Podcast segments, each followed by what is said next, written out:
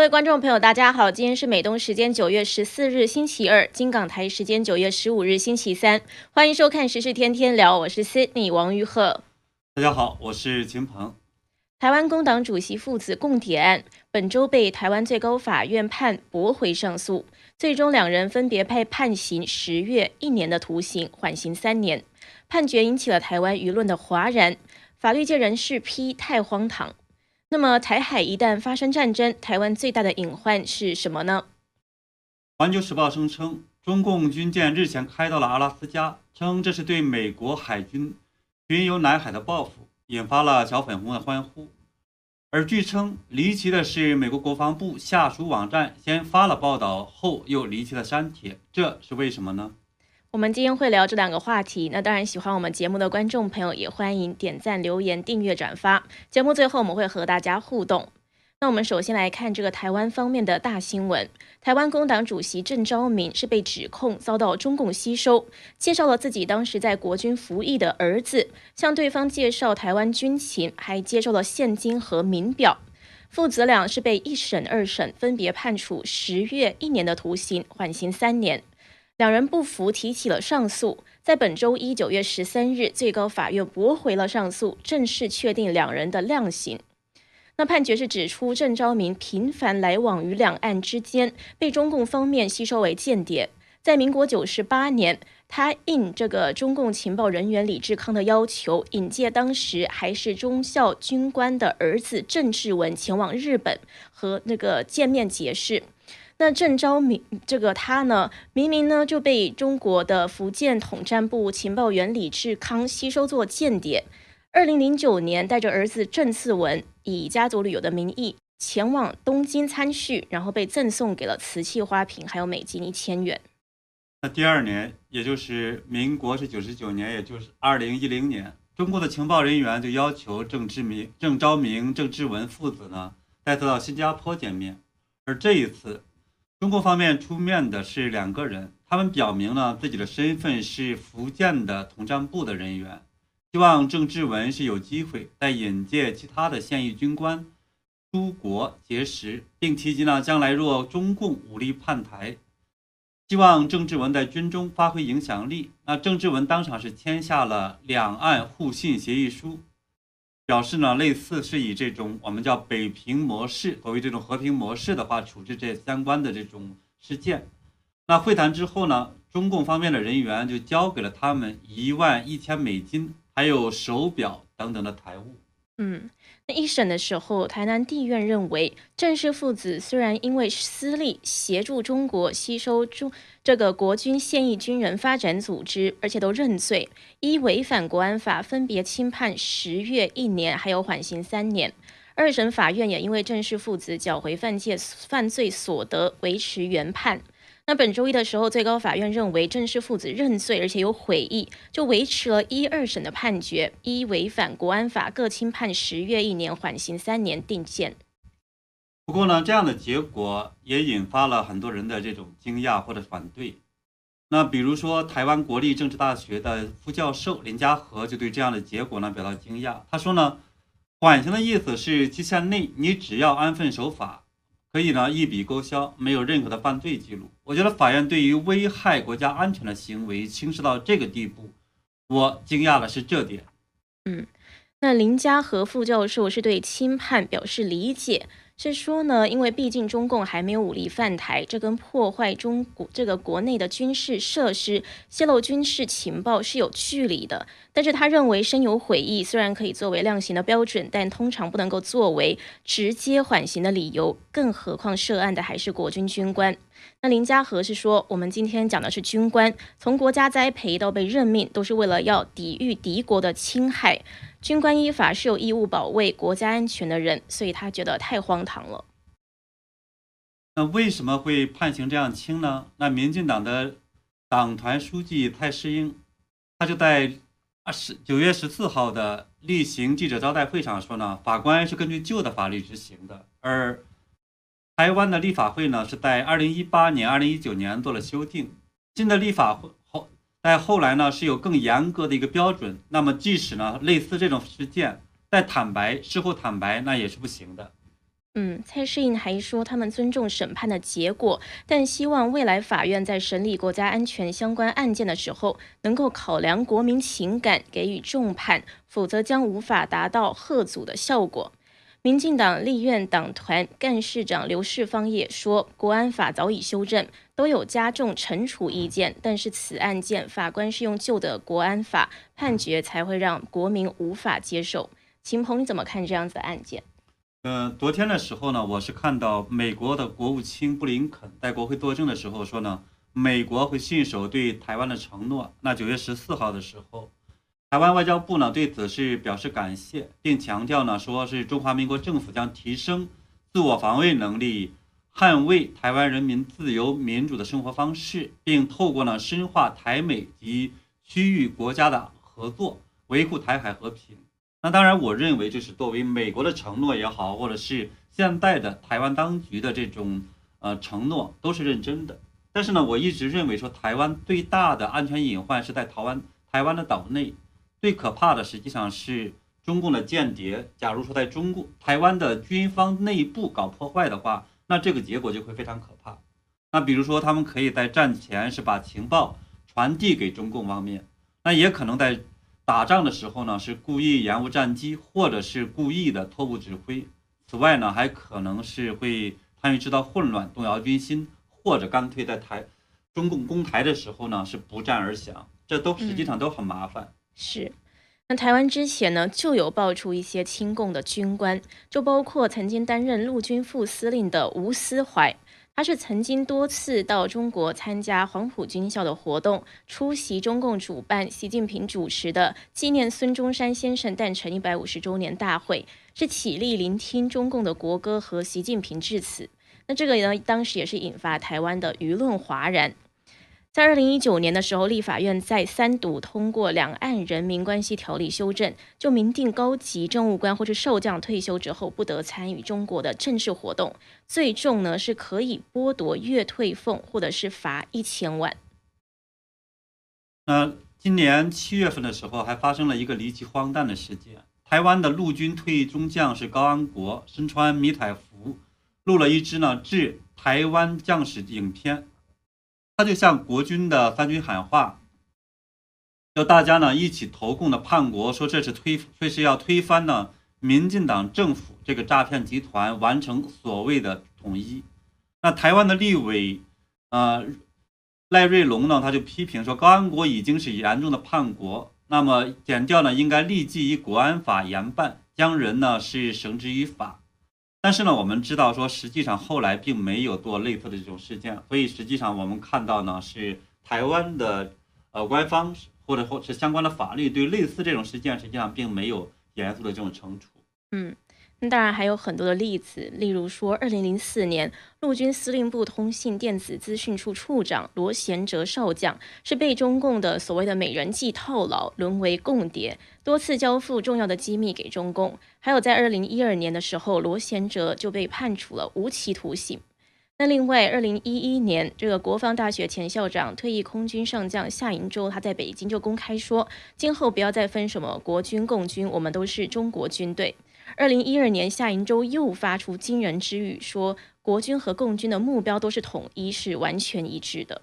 其实是不一样的。我们知道呢，说是中共在一开始的时候是以呃强调说呃接受呃孙中山先生的领导，接受国军的领导，然后去去搞这种我们叫国共合作。但事实上后来实际上是完全违反了相关的这样的一个承诺。所以呢，后来是如果孙中山先生在的话，中共的后来的分裂。呃，国民党以及呢是反叛，是那么后后来是针对的就不是蒋介石，而是针对的孙中山。所以呢，中共后来是拿出来所谓的孙中山去承认中共，或者是搞这种啊说他们是孙中山的传人，实际上这也是一个谎言。所以到今天的话，我们看到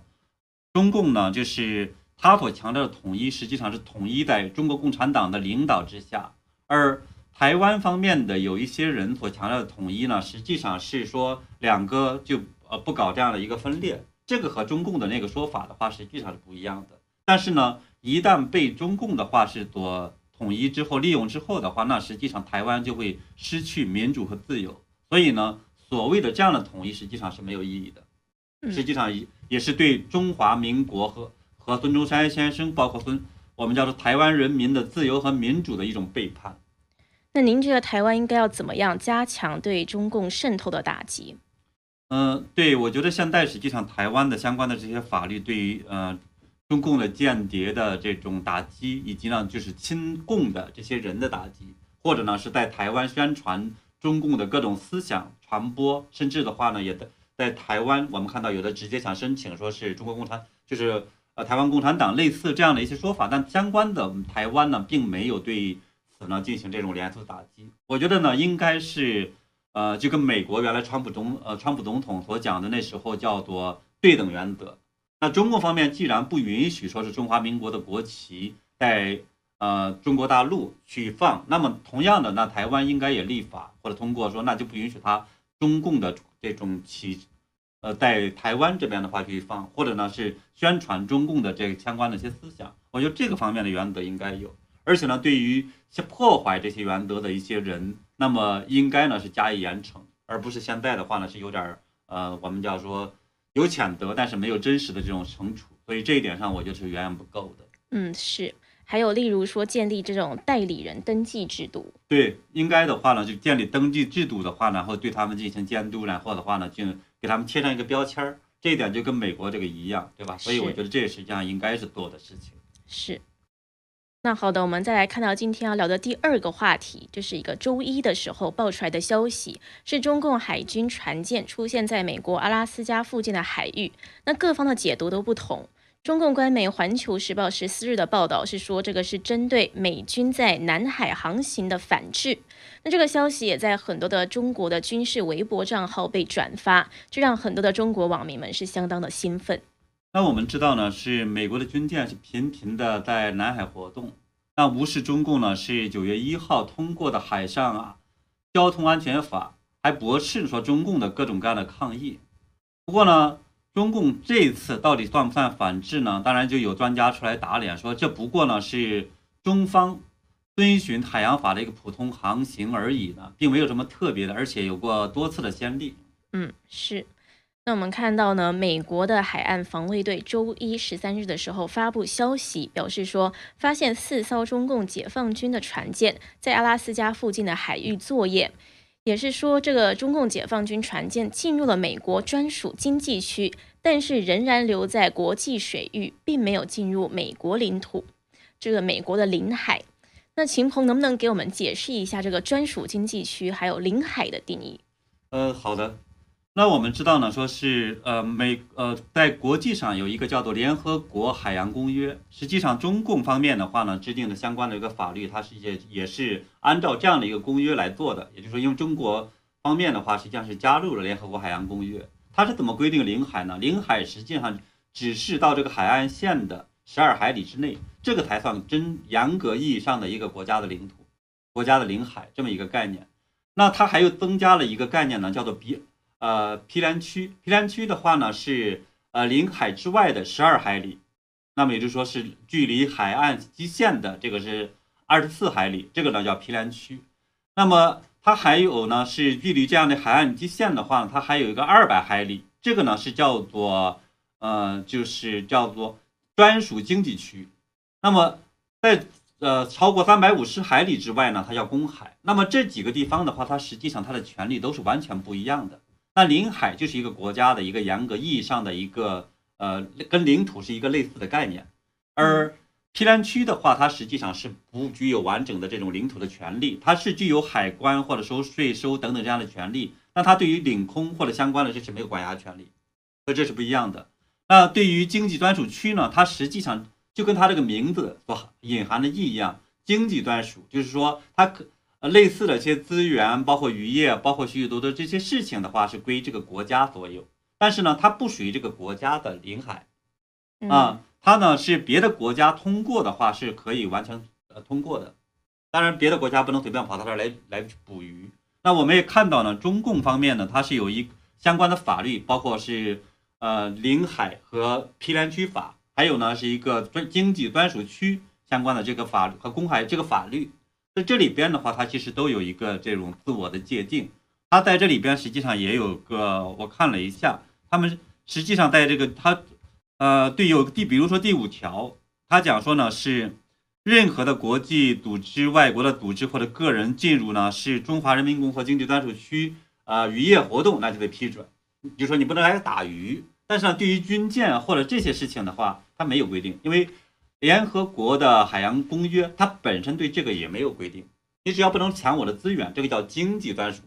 只是说经济方面的专属的概念。当然，第十一条这里边的话呢，它还有呢是实际上它就直接的讲出来说，别的国家其实是有呃穿越的这样的一个自由的。比如他这么讲的，他说，任何国家在遵守国际法和中华人民共和国的这个法律法规的前提下，那么在经中国的经济专属区的话，就有航行飞跃的自由。有些别的国家在这儿去通过航行啊、飞跃啊，其实都是可以的。所以这些角度来讲的话，其实就是说，这实际上表达的就是一个联合国海洋公约的相关的法律。所以这种情况下的话，我们讲说，你中国跑到别的国家的这种经济专属区，或者别的国家的跑到中国的经济专属区，这实际上都是一个联合国海洋公约范畴的一个自由。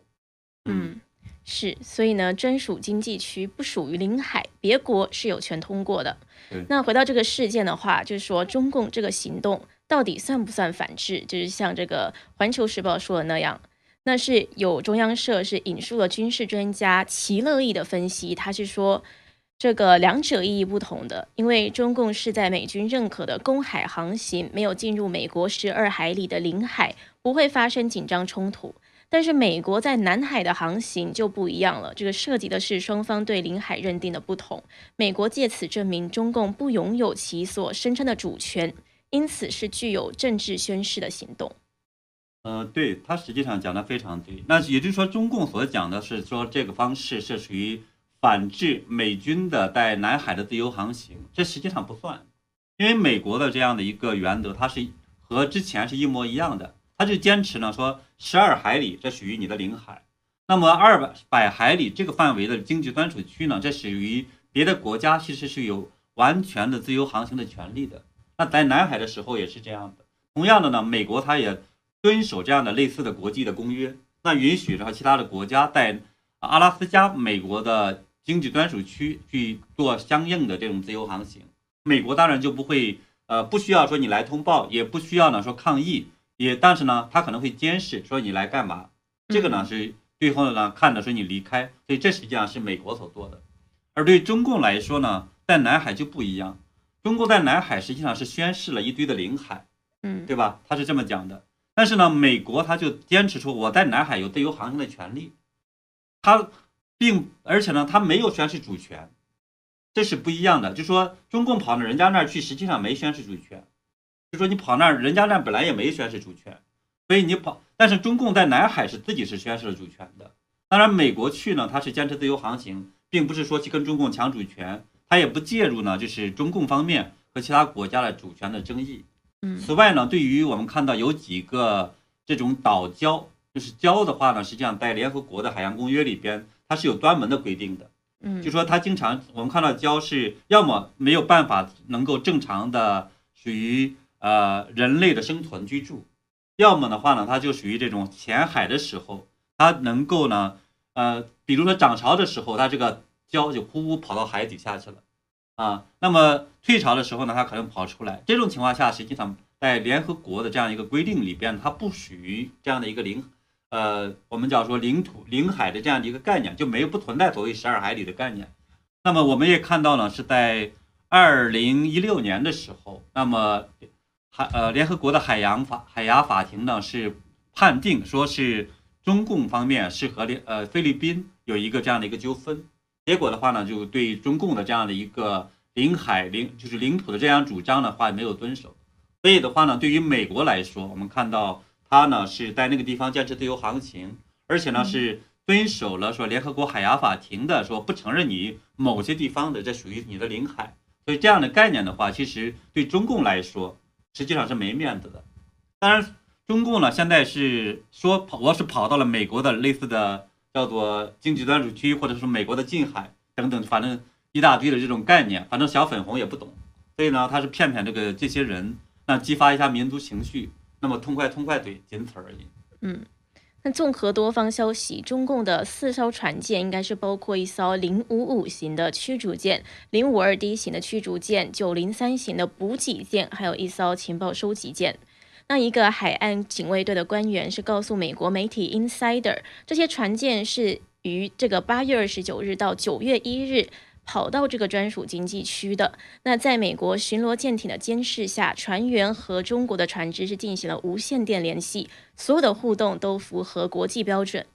那不过呢，就看到这个八月二十九日到九月一日的事情，这个美国海岸防卫队却是到周一十三日才发布消息。不过我看了这个消息，它的标题呢是叫做“海岸警卫队船员在北极地区的行动中保持警惕”。好像就只是例行的说一下美国海岸警卫队巡逻舰的这个任务，发现这个中共军舰呢，只是在其中的几句话这种顺带一提的感觉而已。不过有另外一个蹊跷之处，也是被中共党媒拿来大做文章的，是最先发布消息的美国国防部一个下属网站，叫做这个信息和图片公开网，叫 This Hub，它是把相关的照片删了又发了。中方背景的多维新闻是说，美国方面删除了零五五型驱逐舰编队的照片，显然是在隐藏什么。那还有这个党媒环球网呢，则是发表了一个报道，这个标题呢是叫做“什么心思？美军将中国舰队进美专属经济区照片删了又发，特意强调没进入美国领海。”那这个报道呢是写说。美国国防部下属网站九月十二日发布了两张美国军舰在美国专属经济区内拍摄到的中国军舰的照片，但是在数小时后将其删除。该网站在九月十四日又再次发布了两张同样的照片，但是对标题和配文均进行了修改，强调中国海军舰队未曾进入到美国领海。那标题呢？由原来的美国海岸警卫队在阿留申群岛开展行动的中国海军舰队进行监视，改为了美国海岸警卫队队员在北极地区开展行动期间保持警惕。那所以这个事情好像是挺奇怪的，就是一般听说都是中共这个删文啊什么的，这次换成美国，所以好像是不是美国也在刻意淡化这件事情？呃，对，能看出来他们实际上就是在淡化这个事情，因为。我们刚就跟我们刚才讲的一样，它在这个专属经济区域的这样的行情，实际上中共之前呢是有过的。二零一五年的时候它就有过。那么这一次的话呢，它是呃当时并没有大肆的这种去宣扬。这一次的话呢，可能是为了去显示中共多么强大或者做如何的话，他就做了这样的这种宣誓。所以实际上这个事情我们刚才讲的，它实际上不算个什么事，就说在国际的这个海洋公约里边也好，或者各国的例行的这样的一个惯例也好。它本来大家就属于自由航行的一个范畴，那么所以呢，这种情况下其实是没有必要特别的去强调的。当然，对于我们看到他说删了又又做又怎么样子的，那其实呢，这个对于呃湖边，比如说他讲，那胡锡进就我们大家都要湖边啊，他呢就是说，如果呢零五五型的驱逐舰对确实出现在美国近海，那么意义重大。嗯啊，但是我们刚才讲了，说联合国的这样的一个法律里，就说相关的法律的定义里边，只有近，只有呢领海、毗连区、啊经济专属区、公海这几个概念，没有近海这个概念。什么叫近海，对吧？它这个不是法律意义上的一个词，所以呢，它实际上就故意呢去混淆这样的一个概念，把可以自由航行的经济专属区去呃变成似乎呢这个好像是跑到你的海边的这样的一个概念。所以这里边其实完全是不一样的，因为对于各国是不是国家领土，乃至于呢各国有什么样的权利或者自己国家有什么权利，这个实际上是有完整的各种各样的规定的。所以这个实际上就没必要去重视，本来也不是特别大的一件事情。嗯，是，反正他们就是为了要煽动这个国内民众的情绪。对。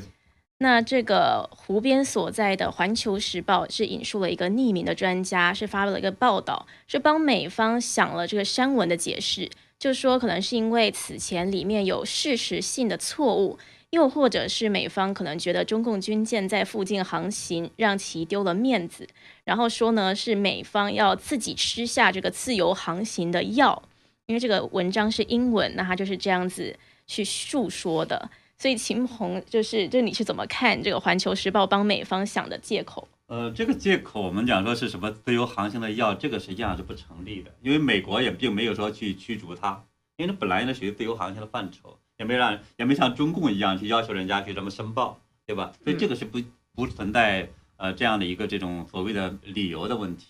那么呢，至于为什么删文，那我可和他后来发出来的这样的一个配文是有关系的。就说他配文的改变呢，是说现在呢是说呃中共这边是到了这儿，然后的话呢，他们表保持警惕，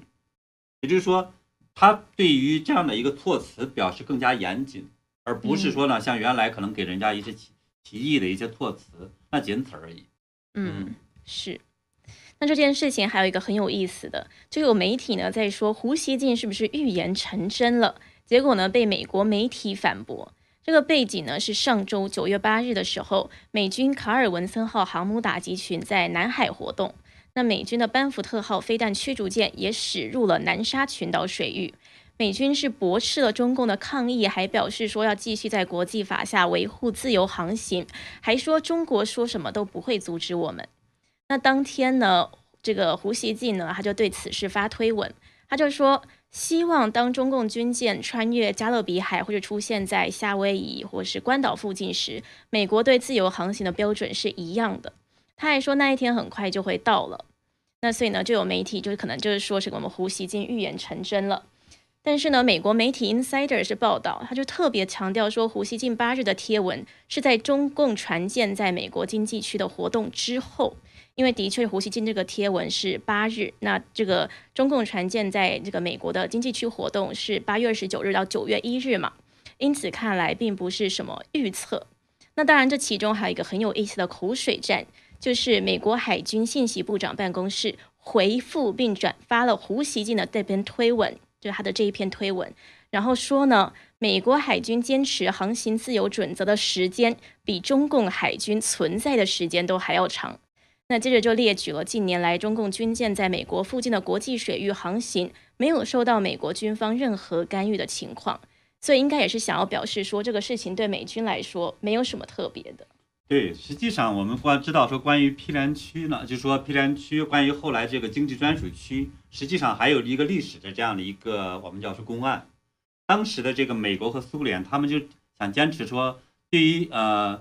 经济专属区就是采取一个自由航行的这样的一个规则，而对于中共来说呢，他当那这些我们叫说类似这些发展呃中国家，他们呢是想把这种经济专属区视同为叫做领海。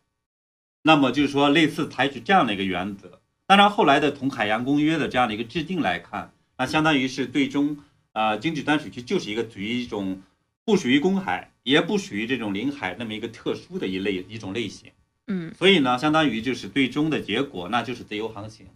所以从这个意义上来讲呢，那相当于这么多年的这样的一个海洋公约的制定也好，或者许许多多这些做法也好的话，那确确实实也是。呃，就是在我们叫说，呃，美国等等这些国家的这样的一个推动下所做的这样的一些事情，所以呢，当然对中共来说，它其实，呃，后来加入，那它相当于是表示遵守这样的公约。那到了，当然到了九月一号的时候，我们看到中共在海洋，呃，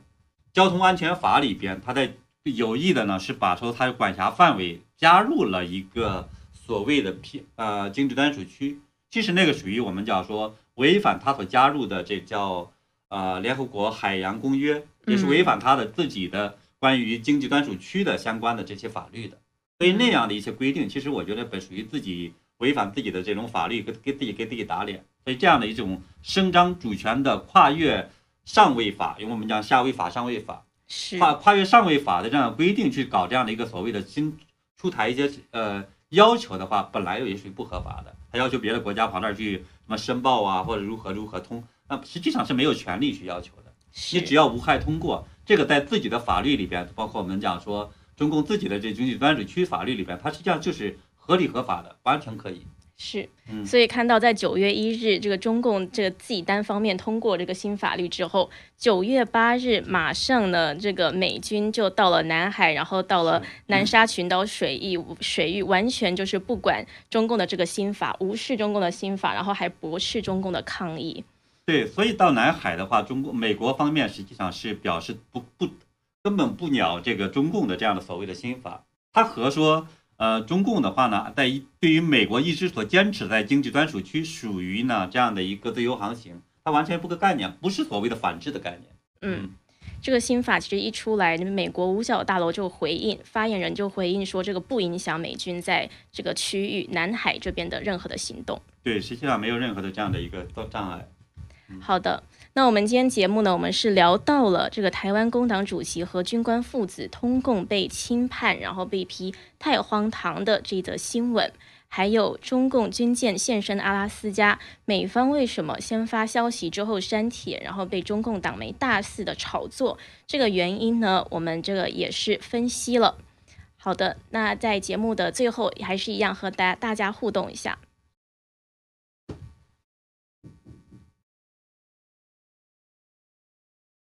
很多观众都在说早安，所以很多呢都是在亚洲那边的观众。嗯，对，啊，有网友呢是歪月，他在讲呢，说是别以为通共呢没人知道，太猖獗了啊。不过刚才我就看到那些照片很有意思，相当于他们通过历就是每一次的见面或者相关的这些活动，那都有相关的照片作为证据。也就是说，他每一次的这样的行动，其实都是有这种被跟踪的，所以他并没有说跑出我们看到台湾的情报部门的这样的监视中。嗯嗯。嗯，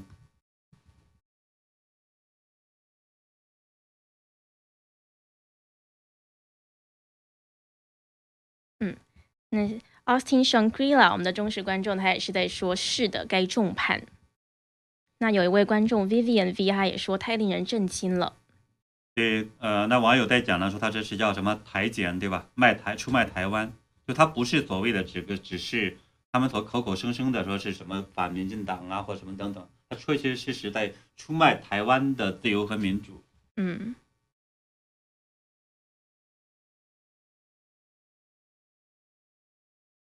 那这个这位观众外援他说，让每个人都知道他们是奸细。嗯，对，呃，这个网友呢，歪月他在呃，好像评论的是应该是第二个，就是关于经济专属区的这样的一个事情。他在讲说，呃，中共呢只是装着有些行动，在人们面前呢，这样也不会太丢脸。嗯，对，那总是要去煽动这个中国民众的情绪，因为反正大家也看不到墙外的真相，就也是只能够收听这个倒霉的消息。对，所以这样子也经常呢，这也是为什么呢？他不希望中国老百姓的话呢，知道说法中相关的法律，甚至的话呢，我们看到中共把很多的律师都投入到监狱中的一个原因，他怕中国老百姓知道说中共呢，其实在玩弄很多词眼，然后呢去呃撒谎。那好的，今天和大家互动就到这边，非常谢谢大家今天的收看，我们也会持续的为大家分析还有跟进时事。那我们明天见。